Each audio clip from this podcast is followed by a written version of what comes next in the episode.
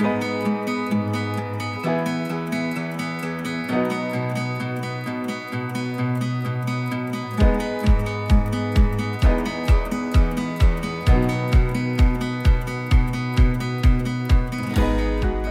lo largo de la historia humana, el carácter de Dios se ha descrito de muchas formas. Las interpretaciones han venido de todos los lugares y de todas las culturas.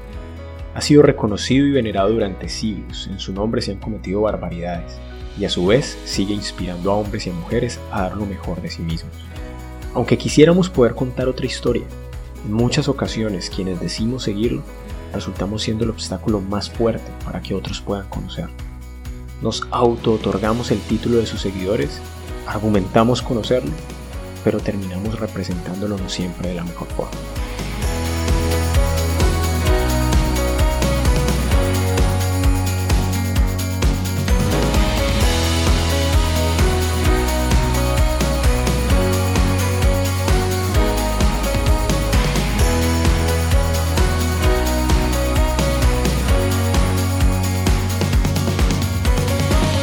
Hoy nos acompaña el pastor Joel Barnes, con quien quiero hablar de su historia, cómo ha sido el proceso de conocer a Dios a lo largo de su ministerio y cómo seguirlo descubriendo sin atarnos a nuestras propias ideas. Entonces, pastor, ¿cómo está? Muy bien, Jonathan, un gusto poder estar contigo y con todos los oyentes de este podcast para poder dialogar sobre un tema muy, muy lindo que es Dios. Para nosotros un placer tenerlo aquí, nos gusta mucho poder disfrutar de su compañía, de su conocimiento y sobre todo, pastor, de su experiencia porque nos, nos encantaría poder escuchar un poco de esa experiencia que ha tenido usted a lo largo de su vida. Y yo para poder empezar esta conversación, pastor, quisiera en un principio eh, plantearle una pregunta, una pregunta que a mí personalmente eh, me genera muchas dudas, me genera mucha curiosidad, y es por qué si hay una sola Biblia, hay una sola Biblia que independientemente de las denominaciones, todos eh, decimos leer o por lo menos hacemos el esfuerzo de leer, porque hay tantas interpretaciones diferentes de lo que pareciera ser el carácter de Dios. ¿Por qué lo entendemos tan diferente? ¿Por qué se han formado tantos grupos con diferencias que a veces podrían llamarse diferencias de fondo en cuanto a la interpretación de ese carácter de Dios? Muy bien, esta pregunta no creo que es una pregunta que solamente tú te haces, sino que un montón de gente se hace y justamente cuando empiezo a estudiar la Biblia con la gente es una pregunta que me gusta abordar. Y la, la razón por la cual hay tantas interpretaciones en la Biblia es porque se lee de manera diferente la Biblia. O sea, y justamente hay diferentes maneras de interpretar la Biblia. Un mismo versículo lo podemos interpretar de una manera o de otra. Entonces alguien puede decir, bueno, pero ¿cuál es la manera correcta de interpretar la Biblia? Y bueno, eh, la manera correcta de interpretar la Biblia, y esto es algo que que yo no tengo que ser sincero, no hace mucho lo he descubierto. Sí, yo creo que la revelación es progresiva y nosotros vamos descubriendo ciertas cosas eh, y vamos ampliando el conocimiento de Dios y la manera de vivir la vida cristiana. Pero, por ejemplo, uno de los principios básicos que nosotros eh, siempre seguimos es que la Biblia se interpreta a sí misma. Pero resulta que o sea, nosotros no la interpretamos con la tradición ni con lo que dice el colegiado eh, teológico, si podríamos decir así. Y eso es un principio protestante.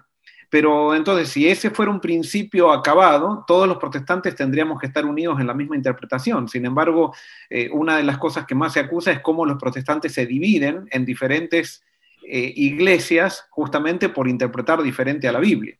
Entonces, eh, yo me di cuenta en algún momento de mi vida que este principio no era suficiente y esto no lo, o sea, no es que lo leí en un libro ni nada, a pesar de que no es algo mío, porque lo que voy a decir ahora ustedes van a ver que hay muchas personas que ya eh, lo enseñan y lo dicen, pero a mí Dios me llevó personalmente a descubrir esto y después me di cuenta que hay un montón de personas que siguen este principio y con las cuales me siento unida.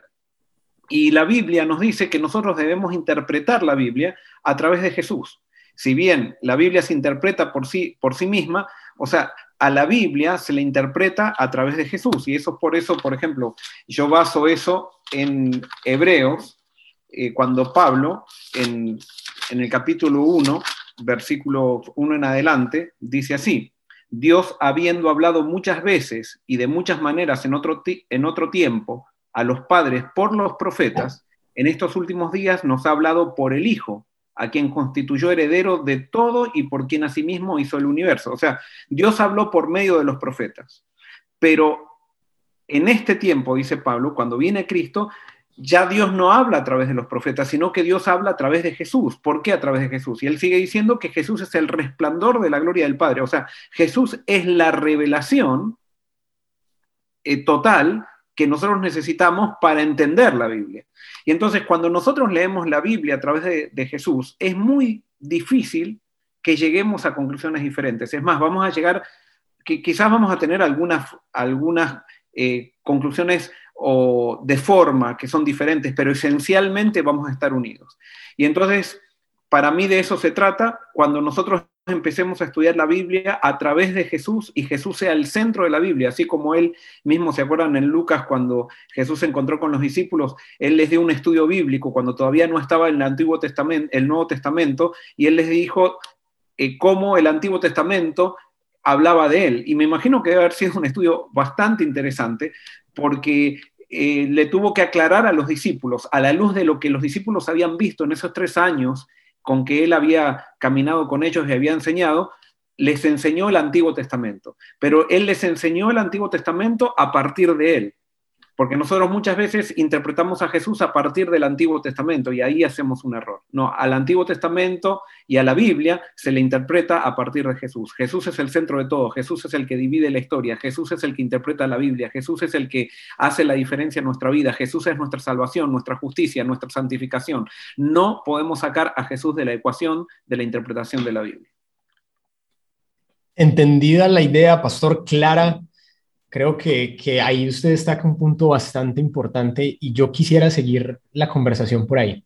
Cuando uno se acerca a la Biblia, cuando uno tiene el, la lectura, por ejemplo, de los capítulos de los Evangelios, donde te cuenta la historia de Jesús, uno ve un Jesús de, de un amor absolutamente abnegado, uno ve un, un, Jesús en pro del que sufre, en pro del necesitado, un Jesús totalmente empático con las personas que tiene a su alrededor. Eso, eso yo creo que, que evidentemente no hay otra forma de interpretarlo.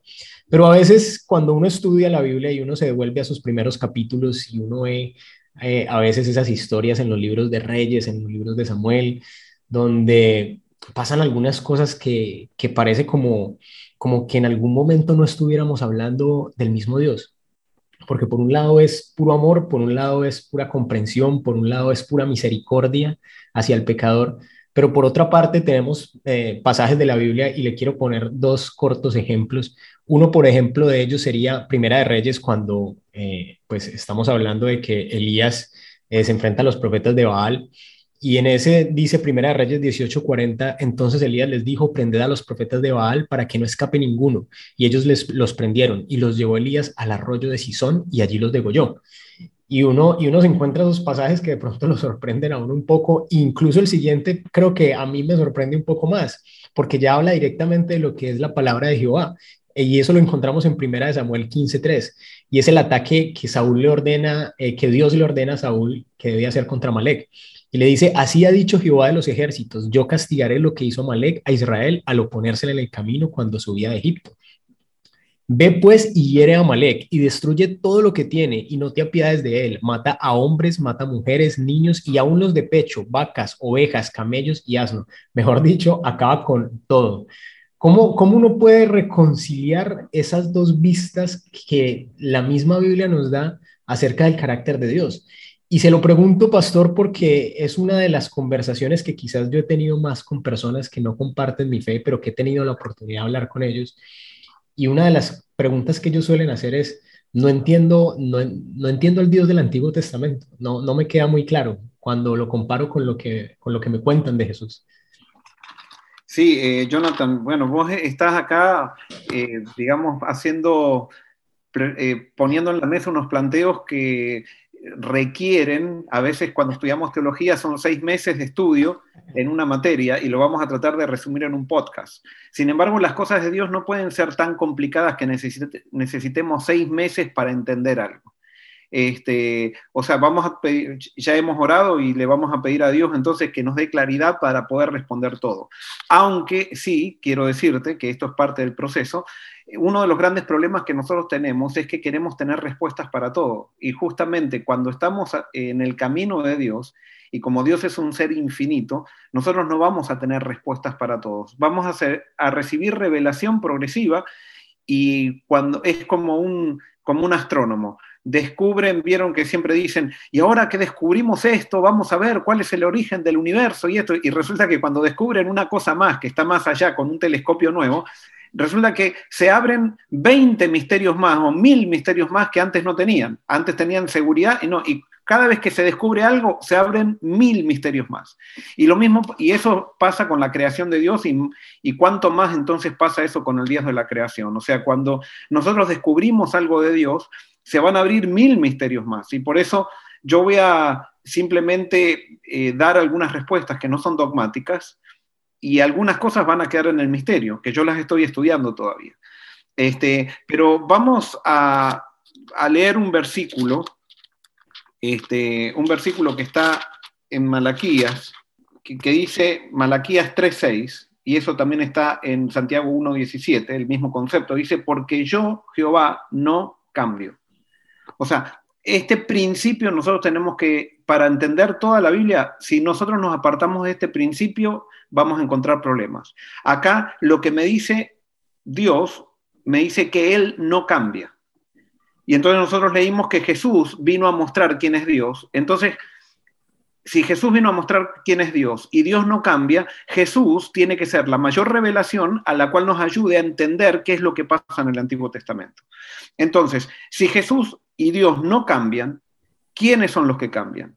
Y por ejemplo, nosotros en la Biblia encontramos dos actores, está Dios por un lado y está el ser humano por otro. Entonces, si, si Dios no cambia, quiere decir que el que cambia es el ser humano, el que no entiende es el ser humano, el que está limitado es el ser humano. Y Dios incluso cuando se relaciona con el ser humano, no violenta su individualidad y por lo tanto se relaciona con alguien limitado. Y en, esos, en esas limitaciones, entonces encontramos que se escribe el Antiguo Testamento.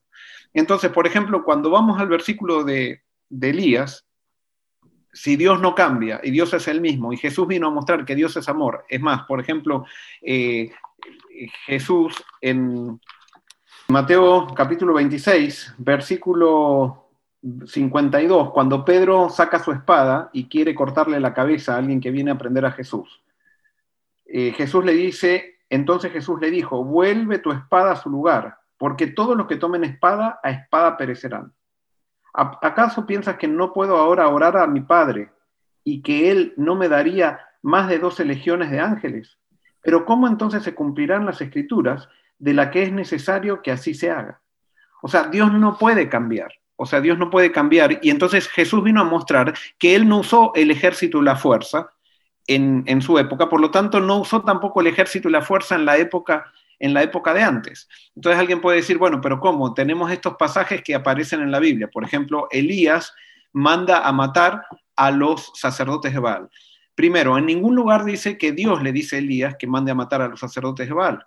Para mí, como Dios no cambia, sí Elías hace algo que a mi criterio marca las limitaciones del hombre. O sea, marca cómo Dios trabaja con gente limitada y eh, eh, al trabajar con gente limitada, esa gente tiene todavía la libertad de hacer cosas que incluso van en contra de la voluntad de Dios.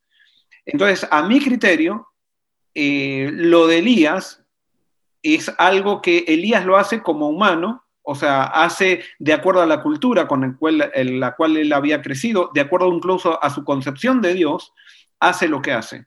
Pero fíjense que después que Elías mata a los sacerdotes, es interesante porque la Biblia no, no oculta lo que sucede después como resultado. Lo que sucede como resultado es que Elías después eh, tiene un problema de falta de fe y no tiene problema de matar a, a 400 sacerdotes, pero después tiene miedo con una mujer que se está vengando porque él mató a los sacerdotes. Evidentemente entra una situación humana de venganzas, de matanzas, de venganzas que no tiene nada que ver con Dios. Entonces Dios lo tiene que llevar a Elías a una cueva y en esa cueva Dios justamente le, le, revela a Elías que él no trabaja con la espada, porque le, hace le muestra un terremoto, le muestra eh, un terremoto violento, le muestra un, eh, un, viento violento, fuego violento, y sin embargo dice que Dios no estaba. Y cuando Dios aparece en un silbo apacible, ahí Dios se manifiesta. Y entonces le quiere enseñar a Elías que Dios no es un Dios de ejército y fuerza, sino que es un Dios que vence con el Espíritu.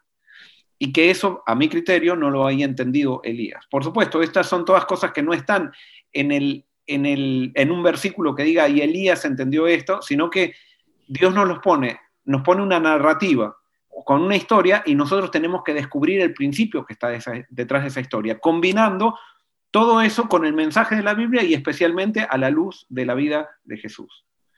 Entonces, con respecto a Malek, con respecto a Malek, a ese pasaje de Amalek, realmente yo no, cuando hay un pasaje así, yo digo, yo no lo entiendo. O sea, pero no le trato de dar una explicación.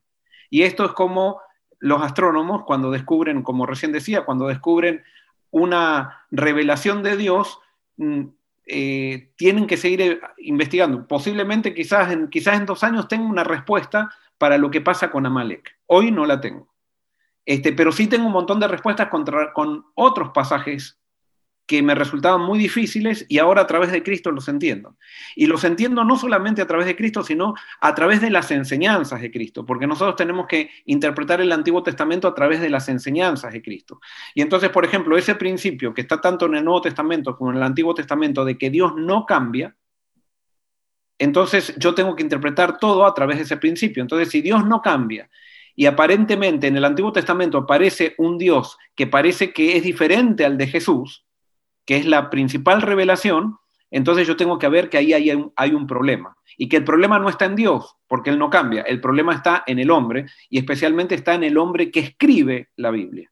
Y ahí viene otro tema, que no sé si lo vas a introducir, pero el tema de la inspiración de la Biblia. Ese es un tema que no entendemos bien. ¿Por qué? Porque por mucho tiempo se nos enseñó, y eso por el concepto hebreo, no voy a explicar todo, eh, todo esto del concepto hebreo porque es algo largo, pero perdón, por el concepto griego, nosotros tenemos una mente occidental, a nosotros se nos enseñó por mucho tiempo que cuando Dios reveló e inspiró la Biblia, no reveló la Biblia, sino que inspiró la Biblia, la inspiración implicaba que Dios le dictaba al profeta lo que tenía que escribir y el profeta escribía de acuerdo a lo que Dios le dictaba. Así Dios no inspira la Biblia. Y eso nos llevó a lo que se llama, en teología se llama el fundamentalismo. El fundamentalismo cree que las palabras de la Biblia son inspiradas. Y nosotros, los protestantes y especialmente los adventistas, entendemos que las palabras de la Biblia no son inspiradas, los que son los inspirados son los profetas. Y las palabras que aparecen en la Biblia son limitadas, y son limitadas y son imperfectas. O sea, el mensaje de Dios está transmitido en palabras imperfectas. Por lo tanto, entonces, eh, cada vez que leemos la Biblia y cada vez que Dios inspiraba a un profeta, el profeta transmitía un mensaje correcto, pero con palabras imperfectas. Y por eso yo no me puedo aferrar una palabra para hacer teología, yo no me puedo aferrar un versículo para hacer teología. Yo tengo que descubrir el mensaje y ya descubrimos, de acuerdo a lo que dice el Nuevo Testamento, que a la Biblia y de acuerdo a lo que hizo Jesús, la debemos interpretar a través de Jesús. Y si Jesús es la revelación más grande del Padre y Dios no cambia, entonces lo que no concuerde con Jesús en el Antiguo Testamento tiene que ver con una limitación del hombre, pero no tiene que ver con un cambio de Dios, porque Dios no cambia.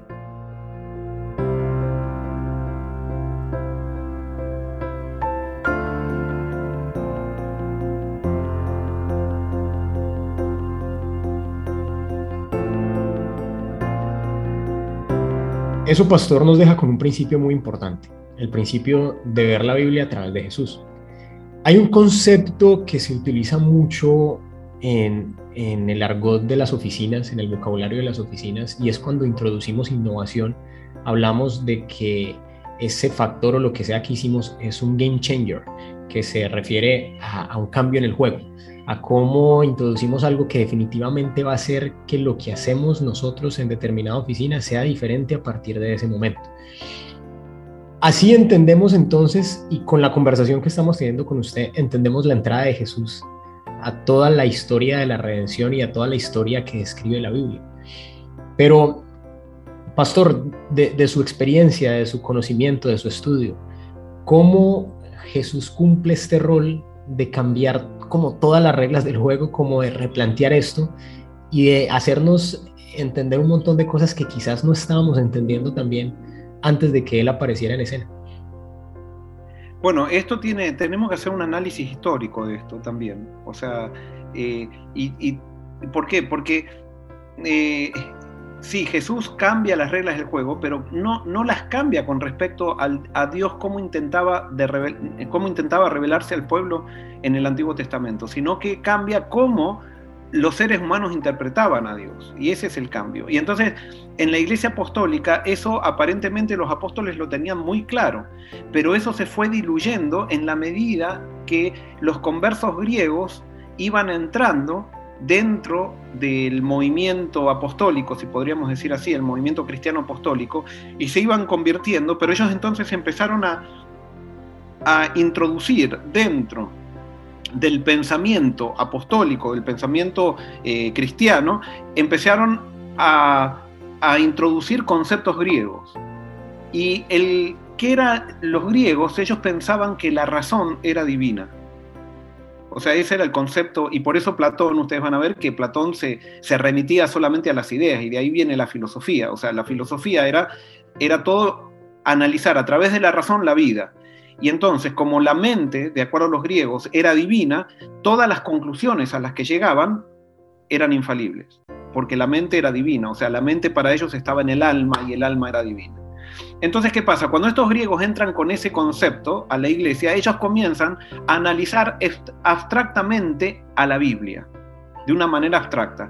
Y en la medida que analizaban abstractamente a la Biblia y a Dios por medio de definiciones, cada vez la teología llegó a ser simplemente eh, eh, un, lugar donde, eh, un, campo donde se hacían bellas definiciones, pero que no repercutían nada en la vida práctica.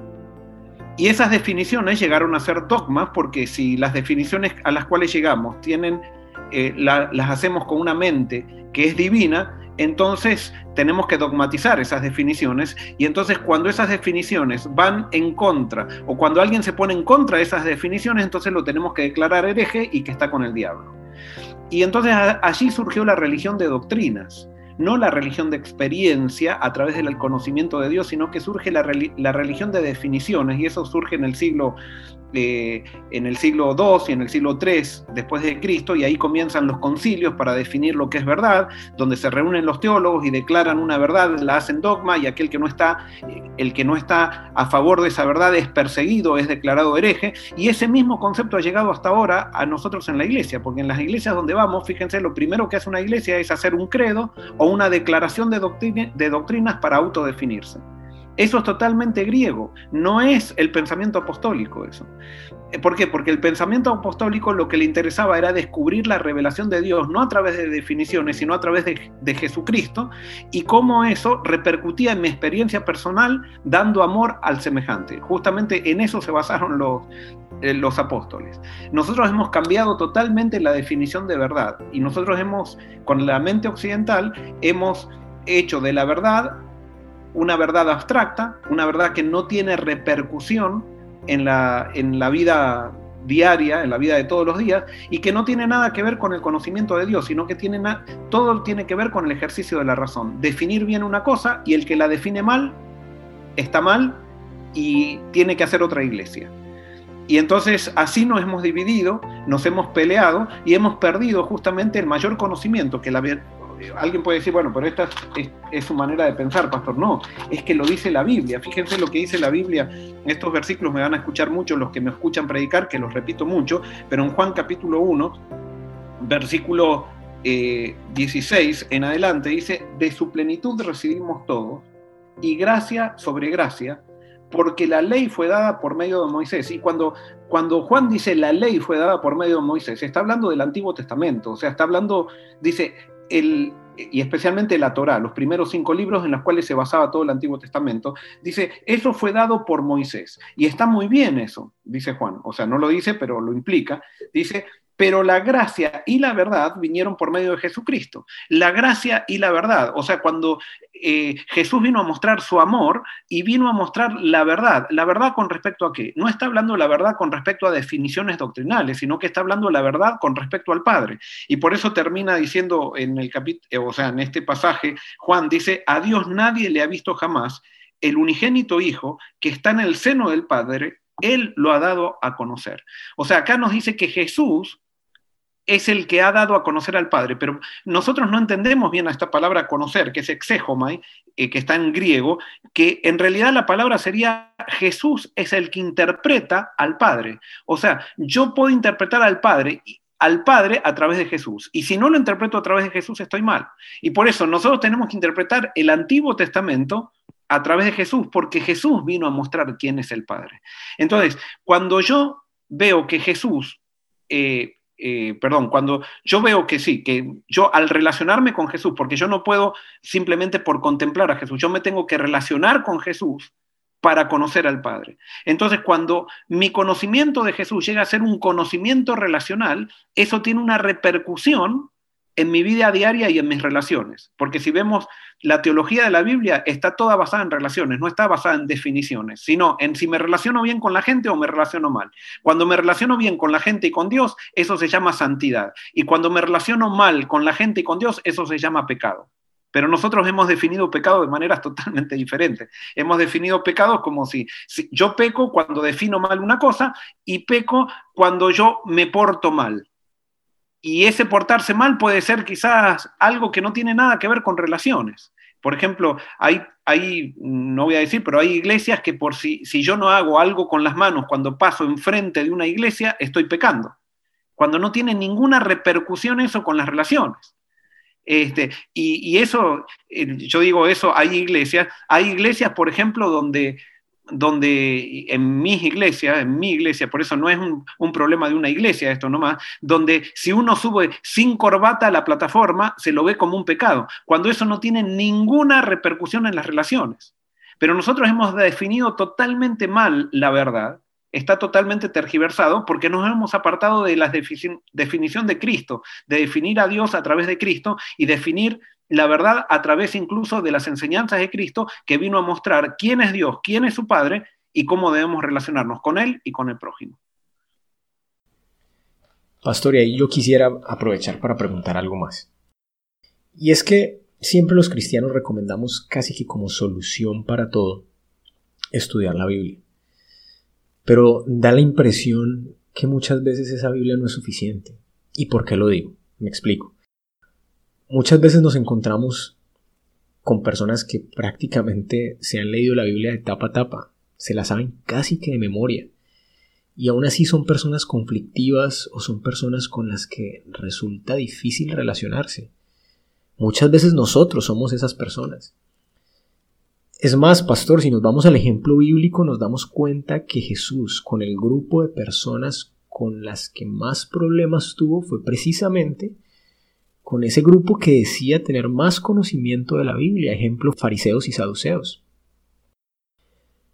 ¿Por qué para otro grupo de gente en ese, usando ese mismo ejemplo, que no tenía todo ese bagaje, que no tenía todo ese estudio, fue aparentemente más fácil entender el mensaje? ¿Por qué parece ser que toda esa Biblia no se vuelve garantía de nada? ¿Qué es lo que podríamos o qué es lo que estamos haciendo mal? Bueno, justamente, Jonathan, vos estás diciendo algo que, que eh, estás señalando algo que está en la Biblia, un problema que está en la Biblia, que está en la narrativa de los evangelios, donde se muestra cómo los que más estudiaban la Biblia fueron los que eh, le hicieron más guerra a Jesús. Y entonces Jesús da la respuesta de esto en Juan 5:39 y le dice, escudriñar las escrituras, o sea, le dice, estudien las escrituras a estos que la leían todos los días, porque ustedes creen que en ellas tienen vida eterna. O sea, las personas que leían la Biblia pensaban que por leer la Biblia tenían vida eterna, pero Jesús dice, ellas son las que dan testimonio de mí. Y nuevamente Jesús establece este principio que estamos hablando, que si alguien lee la Biblia y no la lee a través de Jesús, o sea, puede transformarse en lo mismo, puede estar queriendo matar incluso a la revelación de la Biblia, que es el mismo Jesús, como querían hacerlo los fariseos, que leían la Biblia todo el tiempo, y sin embargo, al no leerla a través de Jesús, al no querer recibir la revelación de Jesús, interpretar la Biblia a través de la revelación de Jesús, querían matar a Jesús. Entonces sí, yo siempre lo digo, no hay peor maldición que una iglesia cristiana sin Jesús. O sea, es la peor maldición. Está mejor alguien que está en el mundo que asistir a una iglesia a una iglesia que no ha encontrado a Jesús, a una iglesia que se llama cristiana incluso.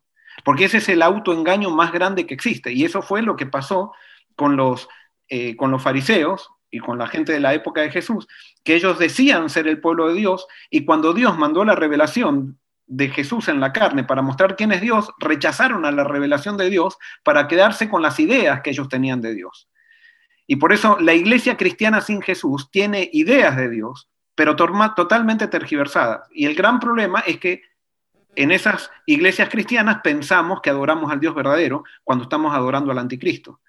Entonces, si sacamos a Jesús de la ecuación en la vida cristiana, en la interpretación bíblica, en mi caminar cristiano, se transforma mi profesión en la maldición más grande que existe y eso termina siendo hipocresía, que es el peor pecado que señala la Biblia. O sea, pastor, Biblia sin Jesús, eh, no, o sea, toda la Biblia que puedas tener, pero sin Jesús no te va a servir de mucho. Exacto. Pastor, cambiando un poco al aspecto ya más personal, a, lo que es el, el, crecer, a lo que es la evolución del pensamiento, que yo creo que es natural en todos los aspectos, profesionalmente, yo creo que uno tiene unas ideas cuando sale acerca de su profesión y a medida de que va cambiando el tiempo, esas ideas van madurando filosóficamente también, lo creo. Creo que la forma de aproximarse a la vida y entenderla también a, través de que van pasando los años también va madurando. Y también pensaría que espiritualmente pasa lo mismo. Y por eso le, le quisiera preguntar, pastor, ¿cómo ha evolucionado eh, ese concepto de Dios que usted tiene a través del tiempo y a través de sus experiencias, a través de su ministerio, a través de su trabajo. ¿Cómo ha evolucionado ese concepto de Dios en su vida? Bueno, es una historia, es una historia un poco larga, pero la voy a tratar de resumir. Eh, esta historia de Jesús, de la centralidad de Jesús, comienza con mi madre. Eh, ¿Y cómo comienza? Mi, mi, mamá nació en Argentina, pero mis abuelos eran españoles y eran de familia católica. Entonces, cuando llegaron a Argentina, en el barrio donde vivían no había iglesia católica y había una iglesia de los hermanos libres, una iglesia protestante. Entonces, mi abuela comenzó a mandar a, mi mamá, que era la, era la más chica de entre cuatro hermanas, junto con sus hermanas, los domingos la empezó a mandar a la iglesia de los hermanos libres. Y esto es un testimonio de mi mamá, mi mamá allí se encontró con un pastor eh, que le decían Don Jaime, eh, que era inglés él, y que hablaba de Jesús de una manera tan, tan que mi mamá con seis años quedó impactada y estuvo yendo a esa iglesia desde los seis a los diez años, y quedó de una manera impactada por Jesús, por ese Jesús que le mostraba Don Jaime, y no solamente que le mostraba él, junto con su esposa, le mostraban hechos, porque los invitaba a comer a la casa, invitaban a la gente necesitada a comer, y mi mamá quedó impactada por la enseñanza de don Jaime y su esposa, eh, y en, esa iglesia que nunca se bautizó. Pero ella allí se entregó a Cristo y entendió la centralidad de Cristo. Eh, después, un día, cuando tenía 19 años, le invitaron a una iglesia adventista ella fue a esa iglesia, fue a una reunión, hicieron un llamado al bautismo y ella pensaba que era la misma iglesia que, cuando veía que era parecida a la iglesia eh, que ella había asistido cuando era niña y decidió bautizarse. Eh, de, mi papá todavía era un hombre de mundo, un, empresario que no, no, no, quería saber nada con las religiones institucionales, pero no, lo no voy a contar, mi papá después al año por unas situaciones milagrosas, se decide bautizar en la misma iglesia sin recibir ningún estudio bíblico, se decide bautizar en la misma iglesia de mi mamá. Y ellos comienzan a transitar su camino. Ahora, mi papá siempre tuvo una pasión muy grande por una entrega muy grande, terminó siendo pastor mi padre, y mi madre siempre yo sentí desde chiquito que tenía una pasión por Jesús, por la centralidad de Jesús.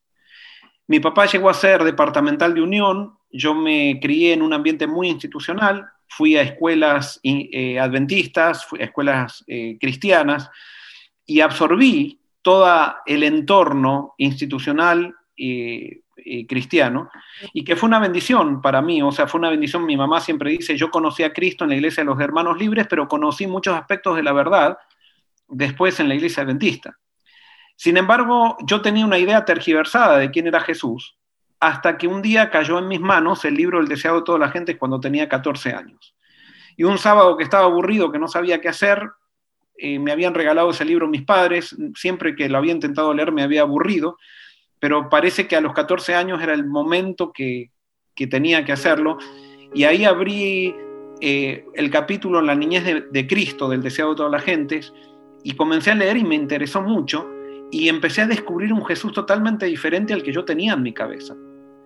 Porque, porque cada uno tiene que descubrir a Jesús por sí mismo. Yo no puedo recibir, por más que yo sentía que mi mamá tenía, estaba centrada en Cristo, eh, yo no lo conocía por mí mismo todavía. Y ahí lo conocí y ahí me empecé a dar cuenta, hay muchos detalles de por medio, pero me empecé a dar cuenta de que Jesús era muy diferente al que yo tenía en la cabeza y era muy diferente a mí incluso. Y ahí comenzó una, una etapa del descubrimiento de Jesús. Por supuesto no fue total, pero sí ahí en mi vida yo me di cuenta que Jesús, yo quería imitar a Jesús, a pesar de que tenía un concepto de la salvación que era legalista, a pesar de que yo quería salvarme por las obras, o sea, pero la revelación de Jesús comenzó en mi vida. Y, otro punto muy, muy grande en mi vida fue cuando tuve mis hijos, y acá viene el turning point, si podríamos decir el cambio en mi vida, cuando yo me todas las noches le leía historias de la Biblia, le contaba la Biblia a mi hijo desde que tenía eh, un año hasta los cuatro años, le contaba en mis palabras toda la historia de la Biblia. Y eh, cuando él se portaba mal, yo lo retaba, pero yo lo retaba con, con términos del Antiguo Testamento, del Dios del Antiguo Testamento. Y muchas veces cuando él me faltaba el respeto, yo le hablaba de cómo en el Antiguo Testamento eh, a los que le faltaban el respeto a los padres los apedreaban. Y entonces y mi hijo se le abrían los ojos. Y cuando llegamos a, eh, él creció un poquito más a los cuatro años por allí, él me empezó a plantear todas estas muertes de, del Antiguo Testamento cuando yo les contaba y entonces yo le decía, no, porque esos son anticipos del juicio final y le daba todas las respuestas que sabemos siempre dar. Pero mi hijo de cuatro años me decía, no, ese no puede ser el Dios, el Dios que, no me lo decía en estas palabras, pero él me decía, pero Jesús es muy diferente. Y eso para mí empezó a tener una, un, empecé a cuestionarme, a pesar de que yo le decía, no, no, pero vos tenés que aceptar porque así son las cosas, lo que pasa es que no entendés bien, vos sos chiquito, y le hacía todas mis... Pero Jesús se revela a los niños, y eso estoy, y a veces se revela de una manera más clara que a nosotros, porque no tienen prejuicio. Y esas inquietudes de mi hijo me llevaron a empezar a estudiar de manera diferente la Biblia, a hacer preguntas con Dios, y ahí surgió algo que, ya muchos teólogos lo saben, yo no, he, no he, descubierto el agua tibia, digamos, con esto, sino que yo dije, acá hay que empezar a estudiar la Biblia a través de Jesús. Y Dios me estaba revelando muchas cosas eh, eh, en, esta, en esa época acerca del, concepto de estructura de iglesia, estaba haciendo mi doctorado, también muchas cosas, muchos, eh, muchos cuestionamientos con respecto a las a las cosas que hacemos todos los días. Eh, y entonces, por medio del estudio, la investigación y la oración, llegué a la conclusión que hay que estudiar la Biblia a través de Jesús. Entonces, en Tennessee, yo estaba en Tennessee, antes creamos, creé o fundé una escuela de discipulado orgánico, donde invitábamos a toda la gente que quisiera venir de diferentes lugares para aprender discipulado y ser discipulados. Y yo comencé a vertir estos conceptos en la escuela de discipulado orgánico. Esto no fue hace mucho. Los resultados que vi de vertir estos conceptos, vi transformación de vidas, vi cambio de gente. Ahí me empecé a dar cuenta del poder que tenía el interpretar la Biblia a través de Jesús. Y de allí comenzó un camino que no, no es desde hace mucho tiempo, donde estoy viendo cada sábado, cada semana, no tendría tiempo de contarle los testimonios, los cambios de vida que veo, también el, impacto que ha tenido en mi propia vida. Eh, o sea, lo que hace el hecho de, estudiar la Biblia a través de Jesús y de levantar a Jesús como el centro de todo mensaje bíblico. Este, y entonces ese es más o menos mi peregrinaje, que tiene muchos detalles en el medio, ¿no? Pero es mi peregrinaje y creo que todavía no he descubierto todo. Todavía hay mucho más por descubrir. Todavía tengo muchas inquietudes que eh, quiero seguir analizando. No quiero ser soberbio y decir yo tengo que entender todo ya. No. O sea, eh, quiero pedirle a Dios humildad para poder estar siempre diciendo tengo que aprender más y tengo que seguir descubriendo en oración quién es Dios, y por lo que nosotros sabemos, seguiremos estudiando el carácter de Dios por la eternidad y nunca se agotará. Y especialmente el carácter de Dios revelado en la persona de Jesús.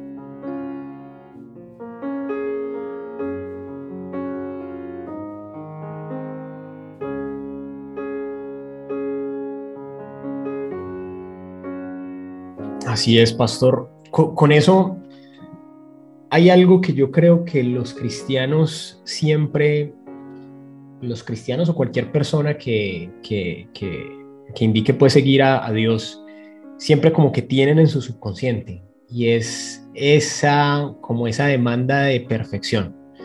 Porque a veces cuando leemos la Biblia, pues la Biblia es muy reiterativa pues en decirnos, en señalar eh, a veces eh, el pecado, eh, precisamente cuando uno no lo está como interpretando muy bien o, precisamente cuando no lo miras a través de esa visión que usted nos está compartiendo, pastor. Pero podríamos entonces fácilmente caer en el hecho de pensar que la perfección es algo que debo buscar y que debo alcanzar a tener. Pero, pero no sé si la naturaleza humana realmente nos permite hacer eso y si realmente Dios nos está pidiendo eso. En, su vida, pastor, usted entiende que la perfección de carácter es una demanda de Dios?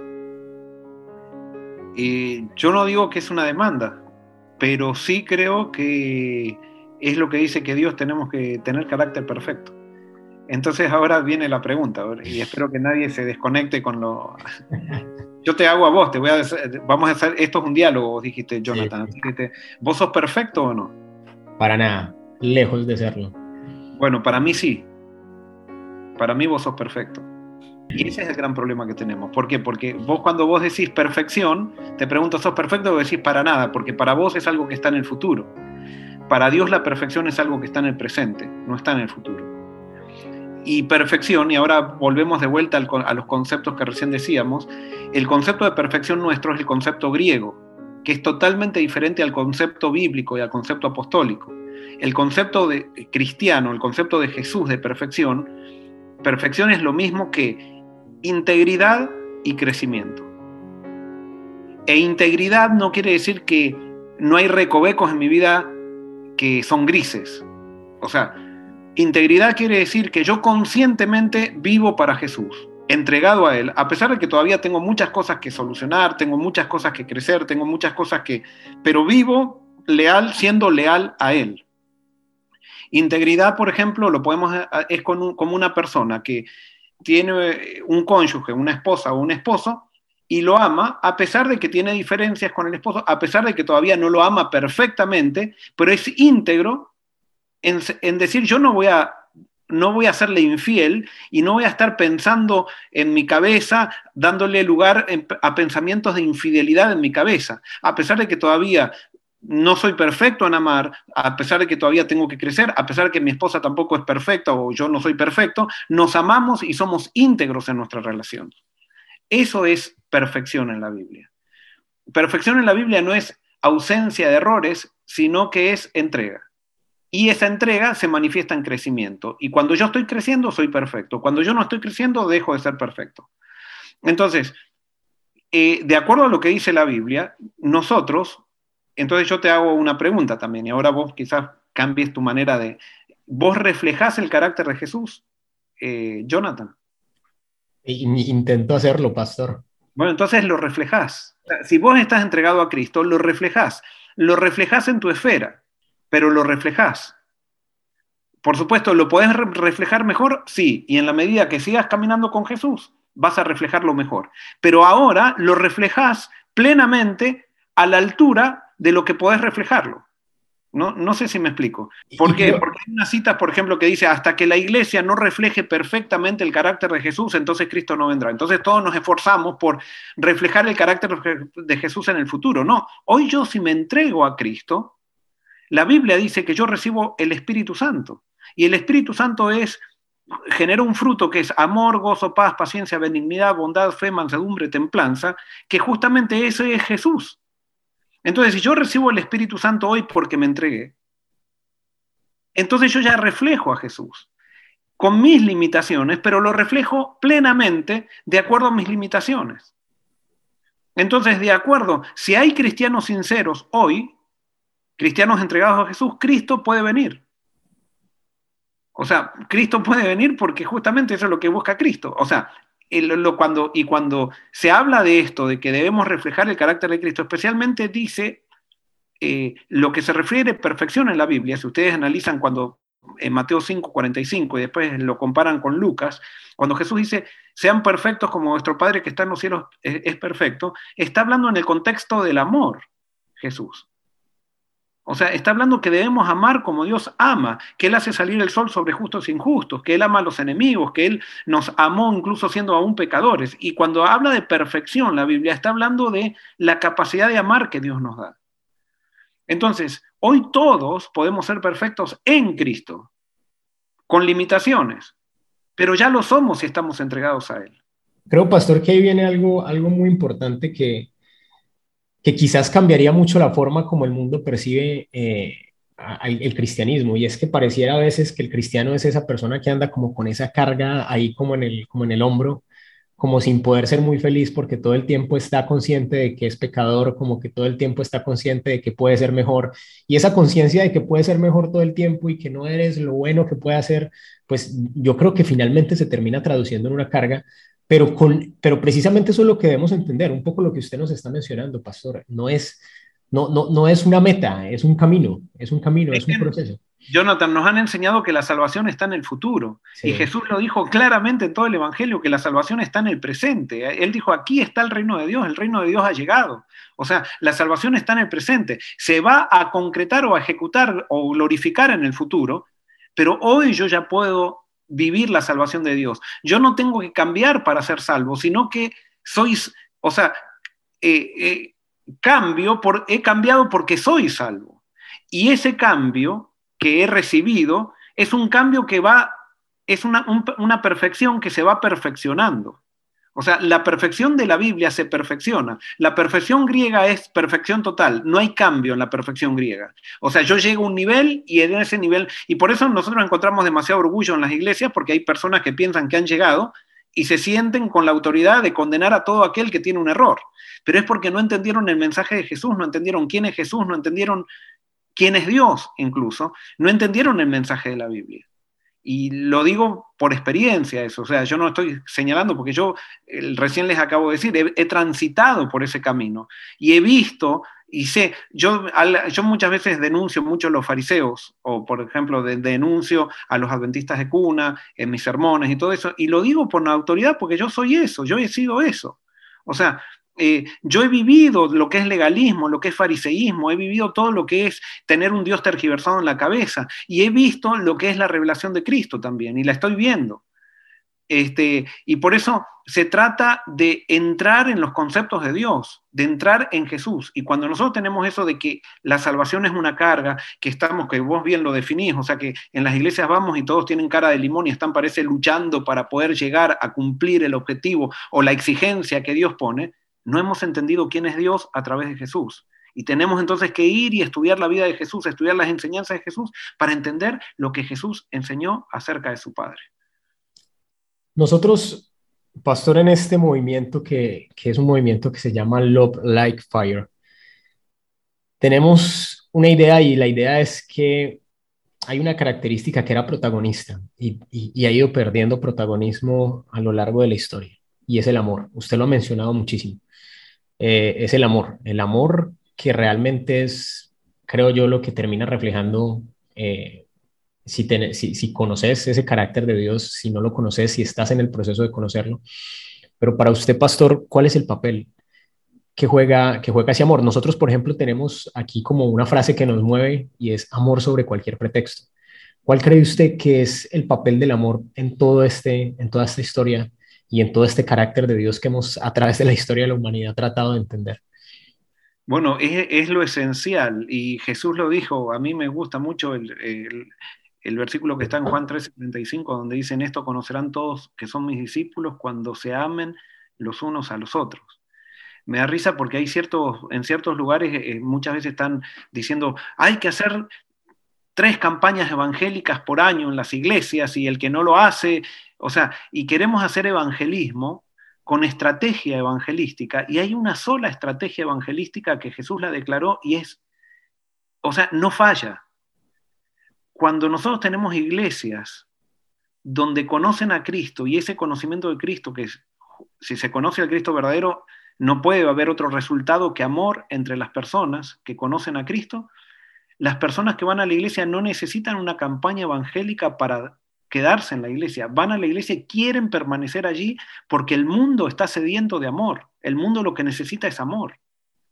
Y esa es la estrategia de Satanás, o sea, esa hacernos creer que el amor no es un mensaje esencial en la Biblia, o sea, que no es el mensaje, muchas veces le dicen como que es doctrina light hablar del amor, o sea, como que es doctrina superficial, no, es, es lo más profundo que existe.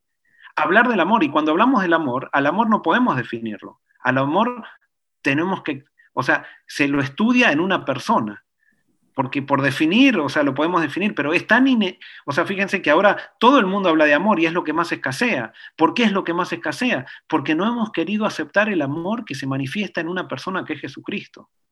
Entonces, no podemos hablar de amor aparte de Jesucristo. Ahí sí se transforma en amor superficial, porque entonces es un invento lo que estoy enseñando. Si hablo del amor por el amor en sí, estoy, estoy hablando de un invento. Cuando yo hablo del amor, y estudio la persona de Cristo, ahí voy a entender lo que es amor. Y ahí voy a recibir el amor yo, también para vivirlo día, día a día. Y esa es la mejor campaña evangélica que podemos hacer como pueblo de Dios. Amarnos los unos a los otros. Y ese amor de amarnos los unos a los otros no se prueba en el amar a la gente de la iglesia. Jesús dijo que el amor que Él nos da se prueba en el amor a los enemigos. Y ahí viene lo difícil también. Este, y por eso las iglesias estamos eh, todas divididas, peleándonos por la iglesia que cree diferente a nosotros, porque no hemos conocido el amor, no hemos conocido el amor. Este, y por eso yo los bendigo a ustedes en el sentido y, me, alienta verlos a ustedes que están haciendo este esfuerzo, centrados en lo que Jesús dijo que había que centrarse. Nosotros también acá por nuestro lado estamos haciendo también esa, ese intento de levantar a Jesús y de hacer que el amor sea lo más importante. Eh, así como el amor es lo que más necesita el mundo, el amor es lo que más rechaza al mundo también. Y la gente que se resiste al amor, la única manera de resistirse al amor es haciendo guerra. Y lastimosamente, cuando uno habla del amor, hay mucha gente que se levanta para hacer guerra. Pero Dios levanta, permite a esa gente para probarnos también si es que estamos dispuestos a amar. Y por lo tanto tenemos que amar a la gente que no quiere aceptar el amor y que hace guerra para no aceptarlo. Porque la única manera de rechazar el amor es haciendo guerra. Y por eso Satanás hace tanta guerra. O sea, porque Satanás lo que, lo que no puede es aceptar amor. Este, y por eso se está resistiendo continuamente. Y por eso, ¿por qué va a haber tanta maldad en el mundo al final?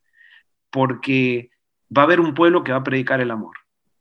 Y va a haber mucha gente influenciada por Satanás que va a rechazar ese amor. Y entonces se va a armar un, un, problema porque esa gente que va a rechazar ese amor va a hacer guerra. Pero el pueblo de Dios no va a hacer guerra el pueblo de Dios va a predicar quién es Jesús y va a amar como Jesús amó, y eso es perfección, amar. A pesar de que creo que el amor ha sido protagonista o debió haber sido protagonista a lo largo de toda la historia, ¿cree usted, pastor, que hay una importancia especial en recobrar eso de lo que estamos hablando, pero ya enfocado al tiempo en el que vivimos, con las situaciones que estamos viviendo, con las circunstancias que estamos enfrentando, donde vemos un mundo cada vez más complejo, donde también proféticamente a nosotros se nos habla de que no, no mejorará. Sencillamente la tendencia, la tendencia del mundo por nuestra propia naturaleza humana es a empeorar. ¿Hay, algún, hay, algo en especial que, que, esa característica del amor que estamos hablando puede hacer por nosotros precisamente en este tiempo que vivimos? Es que justamente el amor es lo que va a traer paz y es lo que va a traer unidad. Y acá yo, ahora vamos a tocar algo que está muy, eh, muy, muy, es de todos los días y que es muy actual. Por ejemplo, una de las cosas que está pasando en las iglesias, que yo lo veo, es que se están empezando a dividir en vacunados contra los no vacunados o los no vacunados en contra de los vacunados, cuando tendríamos que amarnos, o sea, no estar con, o sea, eh, y, y, si yo pienso que hay que vacunarse y el otro no se vacunó, tengo que amar a ese que no se vacunó.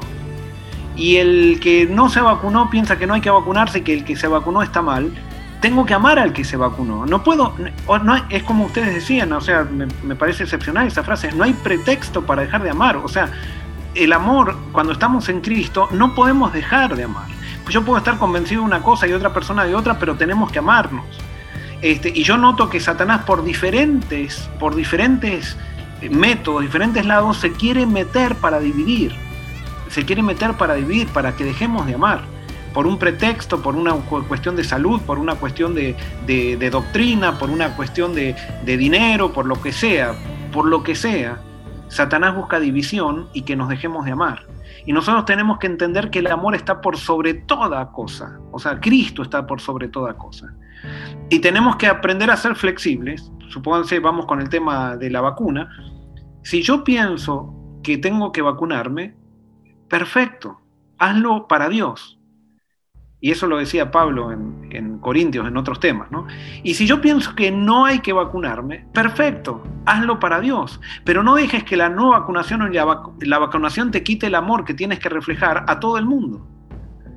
Pero nosotros encontramos continuamente excusas y pretextos para dejar de amar. Y cuando encontramos pretextos para dejar de amar, quiere decir que nunca amamos. Porque el amor es un estado. No es que hoy amo, mañana no amo, hoy amo, estoy en Cristo no estoy en Cristo, estoy entregado a Él o no estoy entregado a Él. A veces puede surgir mi debilidad. Pero cuando surge mi debilidad que dejo de amar, entonces quiere decir que me aparté de Jesús, vuelvo a Jesús y entonces sigo en el estado del amor. Pero no es que amo eh, una hora amo y una hora odio.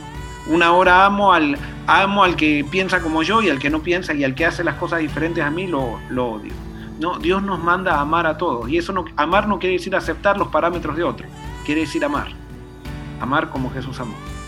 Este, entonces sí, yo creo que el amor es algo fundamental. Eh, pero vuelvo a repetir, al amor no lo vamos a encontrar fuera de la revelación de Cristo. Si lo encontramos fuera de la, de la revelación de Cristo, puede ser que haya características buenas del amor, pero no va a ser el amor perfecto que Cristo puede revelar. Muchas gracias, muchas gracias Pastor por la conversación, muchas gracias por la compañía, por ayudarnos a entender un poco mejor ese carácter de Dios que fue perfectamente revelado en la persona de Jesús. Gracias por ayudarnos eh, en este camino de reivindicar el amor, eh, reivindicar el amor como centro del Evangelio, como centro de ese mensaje que, que también Jesús nos trajo. Pero, pero además de eso quisiéramos que esto se volviera un poco práctico, que esta conversación pudiéramos sacar un poco de práctica hacia nuestras vidas. Así que, pastor, le quisiera preguntar cuál sería su recomendación para que eh, esa, ese entender el verdadero carácter de Dios realmente afecte nuestra vida y no solamente nuestra vida, sino la vida de las personas que tenemos cerca, en el trabajo, eh, en nuestra casa, en donde sea que estemos, pero que se vea ese carácter de Dios en práctica transformando todo lo que toca. ¿Cuál sería esa recomendación, pastor? Muy bien, yo voy a hablar de la recomendación que dio Jesús. ¿Se acuerdan? Él dijo que había dos hombres que construían su casa. Una la construía sobre la roca y otro la construía sobre la arena. Según él, el que la construyó sobre la arena era el que escuchaba su palabra y después no la seguía en práctica. El que la construyó sobre la roca el que escuchaba su palabra y la ponía en práctica. Hoy yo puedo hablar del amor acá, hacer definiciones, de hablar muy lindo de la centralidad del amor, pero hoy cuando yo corte este podcast, Dios me va a dar oportunidades de amar y yo tengo que aprovechar esas oportunidades. ¿Cómo me va a dar oportunidades de amar? Cuando un hijo mío se porte mal. Y yo voy a tener que, en ese momento voy a tener que tomar la decisión si, si permanezco en Cristo o dejo que sean mis sentimientos los que, los que me controlen, o sea, mis sentimientos negativos. Voy a estar manejando en la autopista y se me va a cruzar un, eh, hoy se me va a cruzar un, carro irresponsablemente, o sea, un auto irresponsablemente, y a mí me va a dar ganas de matar a esa persona. Y ahí yo voy a tener que tomar la decisión de seguir amando y así con cada cosa. O sea, ¿cómo podemos amar? Es teniendo una relación con Cristo, pero permaneciendo en esa relación y ahí vamos a tener que tomar una decisión. Ante cada tentación de salirnos del amor, vamos a tener que decidir en seguir mi, propio, mi propia naturaleza o seguir el fruto del espíritu, o seguir la, la motivación o los impulsos del espíritu. Y por eso, eh, sí, eh, podemos hablar muchísimo del amor, pero ahora cuando cortemos acá, vamos a tener en estas 24 horas oportunidades de amar. Y nosotros vamos a tener que decidir si aprovechar y permanecer en Jesús o tomar nuestra, sacarlo a Jesús de, la ecuación y quedar nosotros y, ser preponderantes nosotros. Yo creo que si nosotros decidimos permanecer en Jesús, vamos a ver una fuerza que nos lleva, que nos hace crecer, que nos santifica, que nos hace tener paz a pesar de la tormenta. Porque cuando puedes amar a tus enemigos, ya no hay nada, nada que te pueda afectar. Nada. Entonces, justamente eso fue lo que hizo Jesús, lo que mostró Jesús, y tiene que ver con morir a uno mismo. Cada momento debemos morir a nosotros mismos y dejar que Jesús viva en nosotros. Como decía Pablo, con Cristo estoy crucificado, ya no vivo yo, mas vive Cristo en mí.